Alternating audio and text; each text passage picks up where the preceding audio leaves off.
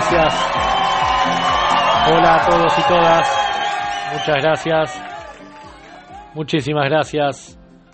Soy Alejandro Gil de CEF Cursos Encuentro Fútbol y hoy vamos a hablar de las misiones del entrenador. Hay una serie de funciones que corresponden directamente al entrenador como misiones. Ya hemos hablado de las cualidades, de las condiciones y de las capacidades del entrenador. Hoy principalmente vamos a hablar de cuáles son las misiones del entrenador.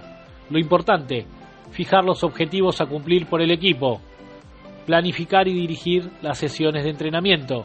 También es importante establecer unas normas de comportamiento para el grupo y saber aplicar las sanciones correspondientes cuando éstas se incumplan.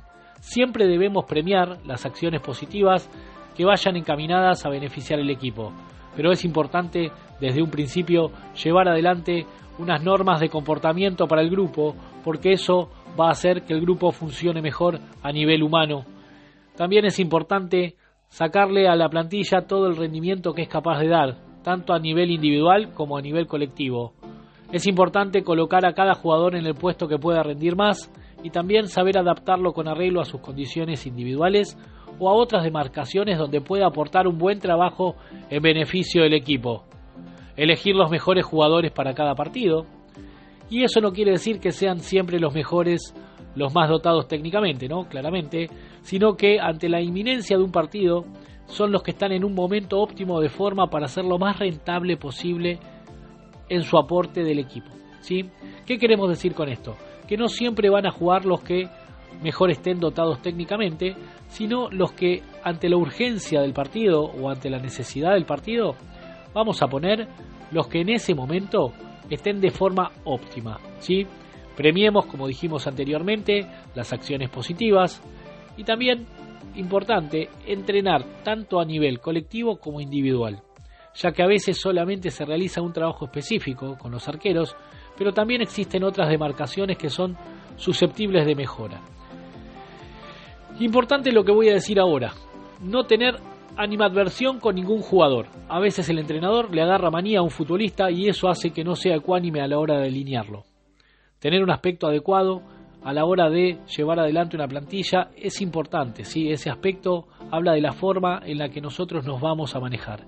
Es importante que estos jugadores sean evaluados claramente por cómo entrenan, por cómo rinden y por cómo se matan, como quien dice en cada práctica, y no precisamente eh, por si tenemos un gusto futbolístico más o menos.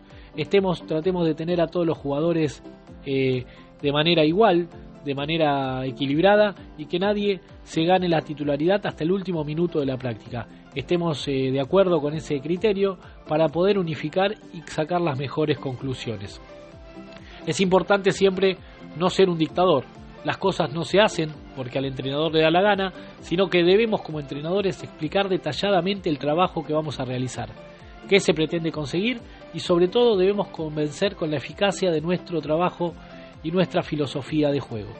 Es importante también, igualmente, que el entrenador sea mucho más eficaz en su trabajo a la hora de aplicar el famoso dicho la fuerza de la razón y no la razón de la fuerza. ¿Qué queremos decir con esto? Que es importante entender e interpretar antes de tomar decisiones porque sí. También es importante, y no mucho menos importante de lo que voy a decir ahora, tener ideas claras, no confundir a los futbolistas con cambios continuos que los lleven a la desorientación, no estar continuamente cambiando en función al contrario. Hay que preocuparse más cómo está nuestra propia casa que la casa del vecino. Por eso es muy importante dotar al equipo de un estilo propio e ir perfeccionándolo cada día. ¿sí?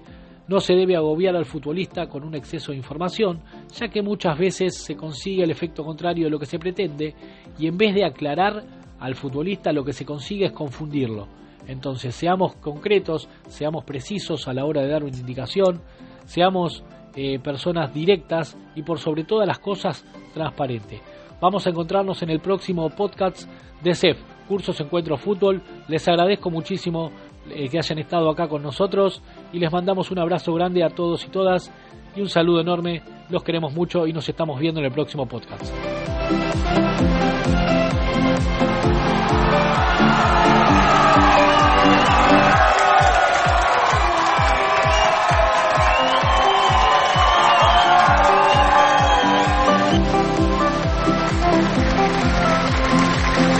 Gracias.